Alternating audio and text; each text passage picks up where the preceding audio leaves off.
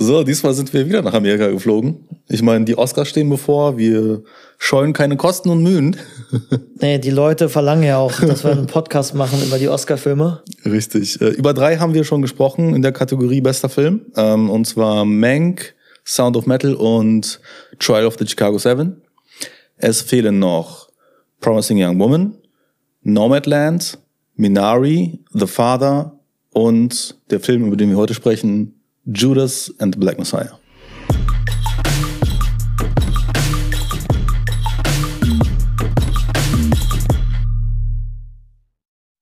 I am a revolutionary.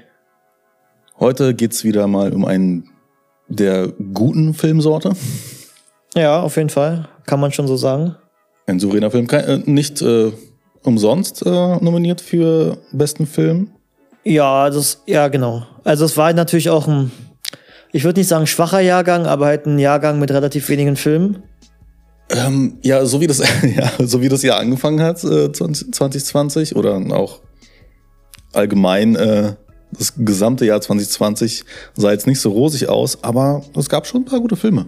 Ja, klar. Also es würde mich wundern, wenn einer dieser Filme wirklich als Klassiker rein in die Geschichte Insgesamt, eingeht. insgesamt vielleicht schwacher Jahrgang, ja, aber so, so die Handvoll Filme, die jetzt nominiert sind, teils äh, zu Recht, teils hm, Was auffällig ist, sehr viele politische Filme, also oder, oder mit politischem Unterton, aber passt auch in die heutige Zeit. Ähm, und also gefühlt, also die Oscars waren jetzt nie so die absoluten Blockbuster-Filme, aber dadurch, dass es jetzt gar kein Kino gab oder wenig Kino gab, wirkt das Ganze nochmal wesentlich unblockbustiger. ja. Also man hat das Gefühl, das sind immer mehr so Filme, die keine Ahnung, ja, da muss So man sich bewusst wahrscheinlich Arthouse, hinsetzen. viel Arthouse oder viel so eher anspruchsvollere Filme. Ja. Ähm, die vielen, an, an vielen Leuten vielleicht auch irgendwo vorbeigegangen sind, so quasi. Weil die halt nicht so, mm, ja, so viel Marketing betrieben werden konnte dafür, so richtig. und viele Streaming-Filme. Äh, ich glaube, Sound of Metal war Amazon. Äh, Mank war Netflix. Netflix und Trial Chicago. of the Chicago 7 war auch Netflix. Ähm, Nomadland, Minari, Promising Young Woman, ähm, Judas and the Black Messiah, äh, The Father, primär ja, nur in Amerika verfügbar. Teilweise über die Streaming Services. Judas and the Black Messiah zum Beispiel bei HBO Max. Ähm, Nomadland und Minari auch bei Amazon und so, aber halt nur in Amerika. Ja, und jetzt haben die sich natürlich auch Kanäle gesucht, aber ich glaube, also die anderen drei Filme waren schon, glaube ich, speziell gemacht für die jeweiligen. Streaming Services. Genau. Mhm. Die anderen quasi aus, aus wie Angela Merkel sagen würde, weil es halt alternativlos war. Ja. Ja. Aber immerhin hat man so auch ganz gute Filme zu sehen bekommen. In Deutschland kommt einiges nach, was aber auch traditionell bedingt ist. In Deutschland oder oftmals wird außerhalb Amerikas ähm, werden die Filme, die gut bei den Oscars abschneiden, erst im Nachhinein released, weil man halt hofft, durch dieses äh, ja, Word of Mouth ist es jetzt auch nicht, aber halt durch diese Hype auch. genau oder durch dieses Signaling, also das ist halt, hey, ich habe einen Oscar gewonnen. Ja, genau. Oder ich war nominiert, dass man halt dadurch halt die Leute nochmal überzeugen kann, schaut euch den Film an. Ja. In Amerika müssen die aber vorher veröffentlicht werden, weil dann die dadurch ja erst überhaupt zugelassen werden für die Oscars. Hm. Äh, man hat äh, in diesem Jahr ähm, die Periode nach hinten verschoben. Dadurch sind die erst im April und ich glaube, Judas and the Black Messiah ist der Film, der relativ, ich glaube, der kam erst dieses Jahr raus Ja. und ist nur dadurch überhaupt reingekommen in die Kategorie. Also der war, der hätte eigentlich nach normalem Regelwerk gar nicht gezählt für dieses Jahr, aber ist halt so mit reingerutscht. Naja, die sind sich ihren Regeln ja sowieso nicht so richtig immer treu, was auch Nominierungen angeht und so. Aber gut, das ist ein anderes Thema. Ja. Was wir eigentlich auch noch ein bisschen äh, anschneiden werden bei dem Film. Ja. Ähm, wir können ja mal ganz kurz sagen, worum es grob hier geht in diesem Film. Ähm, spielt in den späten 60er Jahren ähm, in Chicago, Illinois. Und ähm, es geht um den Großen und Ganzen geht es um den, er wird Chairman Fred genannt. Also es geht um Fred Hampton, gespielt von Daniel Kaluuya. Viele kennen ihn aus Get, Get Out. Ja. Ähm, Oder auch eine Folge von Black Mirror. Ah, okay. Und genau, und er spielt halt also Fred Hampton und Fred Hampton ist sozusagen so der, Der Film Black Panther. ja, also Fred Hampton ist sozusagen der Kopf der lokalen Black Panther Bewegung. Black Panther war eine, ja, also in, in ganz USA eine Bewegung, aber die hatten halt sozusagen verschiedenste lokale Organisationen. Er ist halt der Kopf der Chicago-Organisation. Äh, Black Panther war damals ähm, von ähm, Afroamerikanern quasi eine gegründete Organisation, die haben sich quasi selber bewaffnet, aber nicht nur das, die haben auch Programme gehabt für Schulen, äh, ich glaube auch Lunches gegeben für die Kinder, haben teilweise auch, weiß ich, Freizeitangebote gemacht. Sie wären oftmals dargestellt, als wäre es nur eine Organisation gewesen, die nichts anderes wollte als den, den, den Krieg gegen die Weißen. Äh, aber es ist sehr, sehr oberflächlich betrachtet, denn die haben in ihren äh, Communities und ihren äh, Nachbarschaften echt viele weitere Dinge gemacht, was übrigens der Film auch zeigt und auch anspricht. Ja. Und er ist sozusagen der Black Messiah, weil er, ähm, er ist sehr charismatisch, er ist sehr eloquent und er versucht auch nicht nur innerhalb der Black Panther Organisation zu denken, ja. sondern er möchte auch mit anderen Gruppen sich verbinden. Ähm, und Die so, dann vielleicht tatsächlich ähm, extremer sind ja, in der Ausführung ihrer Überzeugungen.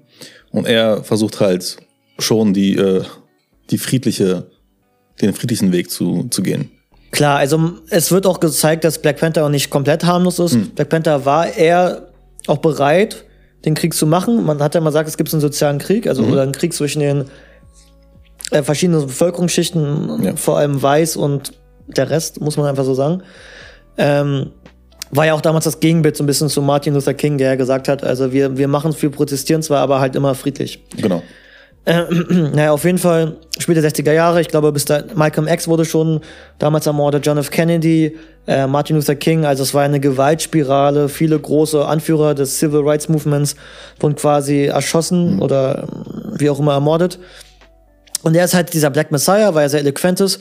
Und somit stellt er eine Gefahr dar für das Establishment, was hier verkörpert wird durch das FBI. Ja. Und dann geht's also eigentlich um Bill O'Neill. Das ist hier der Herr links, gespielt von Lakeith Stanfield. Man kennt ihn auch aus Get Out. Man kennt ihn Ja, oder Knives Out. Ähm, er hat auch noch andere Filme, mir fällt Äh, Uncut. Gems. Uncut Gems. Stimmt. Ja, auch sehr guter Film. Und er wird quasi rekrutiert vom FBI, aber er unfreiwillig, denn er, er gibt sich aus als ein FBI-Agent und stiehlt so Autos, wird dabei aber erwischt. Und anscheinend gibt es irgendwie mehrere Jahre Haft, wenn du dich als FBI-Agent ausgibst, obwohl du es nicht bist. Und deswegen gibt man ihm das Angebot und sagt, ey, du infiltrierst jetzt sozusagen die äh, Organisation Black Panther und gibst uns Informationen zu Fred Hampton. Genau. Denn Fred Hampton wird von dem äh, FBI und vor allem von J. Edgar Hoover, der ja, glaube ich, auch der Gründer des FBIs war, als sozusagen größte Gefahr ausgesehen. Und man hat halt Angst gehabt vor ihm und vor seiner Kraft, weil er Leute mitreißen kann. Genau. Und er ist sozusagen, soll sich, ähm, Wird zum Spitzel der FBI. wird zum Spitze der FBI, soll sich aber ihnen annähern, soll sich mit Fred Hampton gut verstehen, soll damit Informationen liefern. Und das Ganze ufert halt aus und endet halt in eine ziemlich äh, krasse Gewaltspirale. Punkt. Ja. Das ist alles natürlich historisch, von daher ist ein bisschen schwer zu sagen, okay, Spoiler Warning, aber jedenfalls, was ich noch sagen wollte, ähm, der FBI-Agent, der ihn rekrutiert, ist gespielt von Jesse Plemons, ähm, auch bekannt durch ähm, einige Serien wie zum Beispiel Breaking Bad und Black Mirror, eine Folge Black Mirror. Oder auch zwei Steven Spielberg-Filme, ähm, The Post, also ich glaube auf Deutsch Die Verlegerin. Und äh, Bridges of Spies. Oder Bridges, Bridges of Spies. Und Fargo. Fargo auch. Ja? Also er macht echt viele Sachen in letzter Zeit. Er ist ein ziemlich guter Schauspieler tatsächlich. Ähm, ich habe auch gehört, er macht einen Film mit äh, Leonardo DiCaprio, äh, dirigiert Regisseur ähm, Martin Scorsese. Aber machen nicht schon wieder einen zusammen. Ähm, eigentlich eine gute Überleitung, weil ich fand, dass dieser Film, wie der aufgebaut war, von der Machart, infiltrieren, das Mi Milieu kennenlernen, die Milieustudie, hat mich im Aufbau auch ein bisschen an einen Martin Scorsese-Film erinnert. Ähm, es war so ein, hatte so paar Departed-Elemente, wo ja auch jemand rein muss und dann immer reportet und sich dabei unwohl fühlt und immer mehr und, unter Druck gerät zwischen den beiden Seiten und auch immer hin und her gerissener. Ähm, also so ein bisschen. Wobei er jetzt in dem Film nicht unbedingt äh, auf der Seite der FBI war. Er war ja eher gezwungenermaßen ein Spitzel. Ja, schon. Aber natürlich hat er natürlich, also jetzt hier gespielt von Lakeith äh, Stanfield, also Bill O'Neill, so, so eine sehr komplexe Figur. Ähm, er hat sicherlich irgendwo eine Affinität für Black Panther oder auch für Fred. Gleichzeitig aber hat er auch selber, ich nenne es jetzt mal Ambitionen. Also er will selber vielleicht auch seine, seine Lebenslage verbessern. Ja, ja. Und Ja, insgesamt war das, glaube ich, in dem Film sein größtes Ziel. Wobei er damit halt auch ein bisschen gekämpft hat. Also nicht nur ein bisschen, aber ja. Und eigentlich in der Nachbetrachtung, und der Film referenziert ihn ja auch, also ein berühmtes Interview, was er dann irgendwie 20 Jahre später so geführt hat, Mhm. nachdem er aus seinem Zeugenschutzprogramm wieder rauskam, Ja. war ja wirklich, äh, wie fühlt er sich eigentlich dabei, wenn man überlegt, was er eigentlich gemacht hat. Ja. Ähm, und ja, also er ist, ist eine schwierige Sache. Also ja. es ist eigentlich Es ist kein, es ist kein einfacher Film. Sagen wir mal so. Und dann halt auch noch äh, drüber nachzudenken, ja, was er da eigentlich gemacht hat. Ja, ist eigentlich echt krass. Also ist wirklich krass, aber dennoch hat man irgendwie mit ihm dennoch irgendwie Sympathie, Naja, klar. Mhm. was auch für den Schauspieler spricht, dass er es irgendwie dennoch vermitteln konnte. Übrigens beide nominiert für einen Oscar. Äh, Aber, was ich schon angeschnitten habe, nur für Nebendarsteller. Beide werden als Nebendarsteller ja, sehr irritierend. bezeichnet. Sehr irritierend, weil ähm, für mich ist er hier, also der Linke, der ja auch hier ganz klar im Vordergrund steht, Lakeith Stanfield. ist die Hauptfigur im Film. Und Das um den Fall. dreht sich alles. Ich habe keine Ahnung, wie man darauf kam, dass er der Nebendarsteller ist. Also das geht mir nicht in den Kopf. Und das ist halt schade, weil die beide sich gegenseitig Stimmen wegnehmen.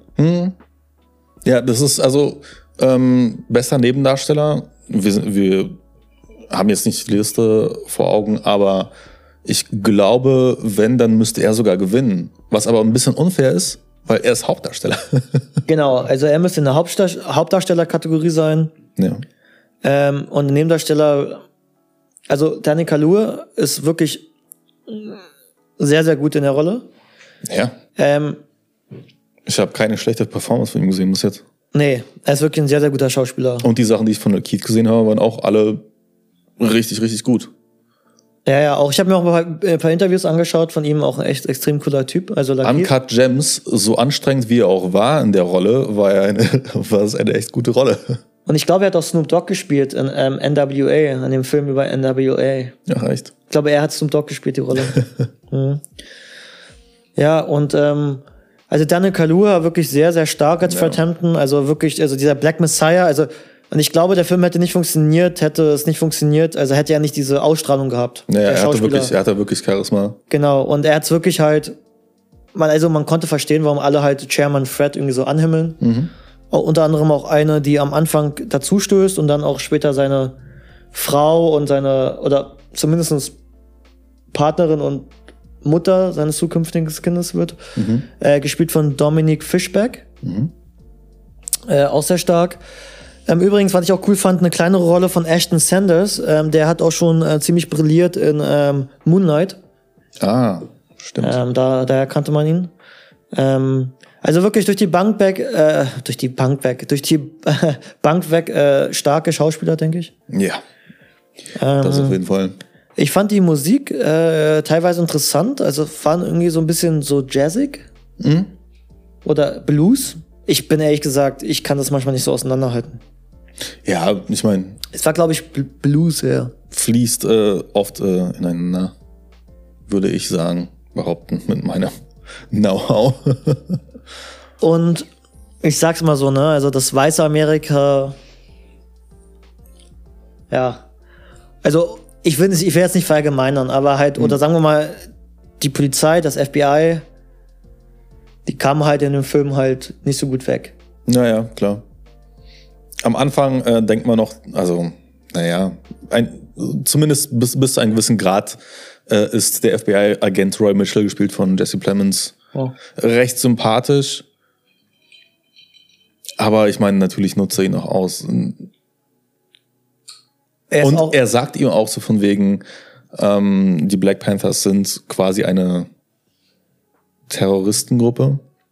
Ähm, und sagt ihm, ähm, er ist natürlich für ähm, Gleichberechtigung und ähm, Gleichheit vor dem Gesetz, aber man, ähm, you don't cheat your way to equality. So, so, so eine Art sagt er es ihm. Ähm, dass die FBI das am Ende dann nicht macht, ist dann halt natürlich die logische Ironie, aber naja. ja, also der Film ist wirklich, ähm, also ich würde nicht sagen erstaunlich komplex, aber der ist schon sehr komplex. Also viele Seiten, also Naja, klar, ist ein historisches Drama. Ne? Black Panther ist jetzt auch nicht so, dass es irgendwie so äh, glorifiziert wird bis zum Get-No. Also die zeigen auch, dass sie gnadenlos untereinander sind. Ne? Wenn die denken, dass jemand ein Spitzel ist, dann foltern sie die. Also die sind auch sehr, sehr untereinander, auch sehr, sehr brutal und sehr hart zueinander teilweise. Ähm, was ich lustig fand, dass sie ja wirklich einen sehr stark kommunistischen Ansatz hatten und sich ja auch immer Comrade genannt haben. Ähm, also der Film versucht nicht allzu einseitig zu sein. Also was man schon sagen kann, ist, dass das FBI tendenziell schlecht weg, wegkommt. So. Ja. Ähm, man weiß aber auch, dass Hoover und so wirklich starke rassistische Tendenzen hatte. Ähm, und in der Zeit sowieso. Also wenn man sich mal anschaut, wer alles umgebracht wurde, also so ziemlich jeder, der in der, in der ersten Reihe war, in der Bürgerrechtsbewegung und so mindestens auch ein bisschen auch An Anhängerschaft war, war automatisch irgendwie Staatsfeind. Ja? Also es ist halt ein dunkles Kapitel Amerikas. Ich meine, es war ja auch, glaube ich, so in Zeiten des Vietnamkriegs. Ich bin mir nicht sicher, ob der Vietnamkrieg da noch lief oder ob er dann schon vorbei war, aber auf jeden Fall drumherum. Ähm, dann hatten wir auch den, den Ende der 60er Jahre auch so dann dieses Movement ne, mit äh, Free Love und so. Also, also es war schon ein politisches Pulverfass in den USA. Ja. Und insofern ist es eigentlich, wie ich eingangs gesagt habe, eine Milieustudie. Ähm, ein bisschen wie Scorsese, weil man lernt auch sehr, sehr viel über die, die, also über Chicago und die Nachbarschaften und wie die Leute in verschiedensten Viertel leben und aber gleichzeitig ist es halt auch sehr interessant aufgrund des historischen Kontexts, in dem das Ganze spielt. Die, die, die Hauptrollen sind gut. Ähm, Musik habe ich schon gesagt, ist interessant. Musik ist mir jetzt nicht Ist interessant. großartig aufgefallen. Man muss es jetzt nicht sagen, es Ist ist jetzt schon genial. länger her, dass wir den gesehen haben. Ja. Ich fand ähm, den Film insgesamt auch die Entscheidungen im Film eigentlich soweit nachvollziehbar. Der Film war durchweg grundsolide. Ja. Ähm, ich würde ihn jetzt nicht als Meisterwerk oder so bezeichnen. Also das würde für mich zu weit gehen. Viel zu weit eigentlich. Ich, ich, ja, also ich finde den Film auf jeden Fall sehr gut. Ähm, was den Film meines Erachtens wirklich besser gemacht haben, waren wirklich die, die, die Darsteller. Ja, ja, das auf jeden Fall. Ähm, ähm, der Regisseur Chaka King ähm, hat, glaube ich, vorher eher so einen eher kürzeren Spielfilm gemacht, äh, namens ja, hat, hat, hat einige ähm, kurze Filme und dann einen längeren Kurzfilm, der ungefähr 30 Minuten geht. ja, Newly Weeds, so ein bisschen Stoner Comedy Drama. Genau. Sprich, das war Sein, Sein- erster Spielfilm. sein erster richtiger Spielfilm. ja.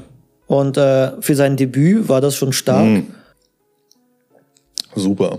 Aber dennoch glaube ich und ich glaube dennoch, dass er vielleicht ein, sein zweiter, dritter, vierter Film gewesen oder hätte es ein jemand anderes gemacht mit ein bisschen mehr Erfahrung, hätte vielleicht noch mehr rausholen können. Mhm.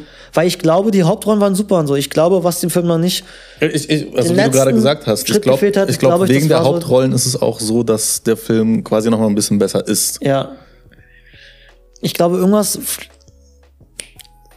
So ein Kniff vielleicht Es auch. ist richtig schwer zu sagen. wie man ne? die Also, Dramaturgie wirklich aufgebaut hätte, hätte man irgendwie es nochmal anders akzentuieren können, anders Hm. aufbauen können. Ich glaube, mit ein bisschen, ich glaube, da gibt's noch ein bisschen Luft. Aber nicht, also der Film ist immer noch auf sehr hohem Niveau. So von wegen Kamera, Filmografie ist alles grundsolide. Ein bisschen Standard. Ein Das, bisschen. da fehlt so der Kick. Das ist komisch. Ich glaube manchmal echt, also der Film auch als die, wenn die Rede kommt und die sehr stark ist von der, vom Schauspieler her, ne? Mhm. I am a revolutionary. Ne? Äh, you can murder a, äh, was hat er gesagt? You can murder a freedom fighter, but you can äh, murder freedom oder irgendwie sowas. Oder like, you can, you can kill, but you, You so. can't murder the movement, irgendwie sowas. Ja, irgendwie sowas. Ähm, teilweise viele Cuts. Ich glaube,